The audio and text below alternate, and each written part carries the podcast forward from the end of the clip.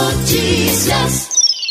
A morte do líder indígena Paulo Paulino Guajajara, ocorrido na noite da última sexta-feira 1, no interior da terra indígena de Araribóia, no Maranhão, foi lamentada por diversos órgãos ligados à causa e repercutiu internacionalmente nos principais jornais do mundo. Na terra indígena Araribóia, homologada e registrada em 1990, vivem cerca de 6 mil indígenas Guajajara. O clima na aldeia é de consternação, já que Paulo Paulino Guajajara tinha 26 anos e deixa esposa e um filho. O outro indígena alvejado, Laércio Guajajara, já foi liberado do hospital e incluído no programa de direitos humanos do governo do estado. Por conta da situação, o governador do Maranhão, Flávio Dino, editou um decreto criando a Força Tarefa de Proteção à Vida Indígena. De acordo com o documento, será criada na Secretaria de Estado da Segurança Pública uma força-tarefa com integrantes da Polícia Militar, Polícia Civil e do Corpo de Bombeiros. A força-tarefa está sob competência da Secretaria de Segurança Pública, com assessoramento da Secretaria de Estado de Direitos Humanos e Participação Popular e terá duração indeterminada. A função principal da Força Tarefa será a proteção da vida indígena, conectando o Estado com as tribos e com os órgãos federais. O decreto prevê a orientação, a captação e a comunicação com grupos específicos dos povos indígenas. Mais informações acesse o portal g7ma.com.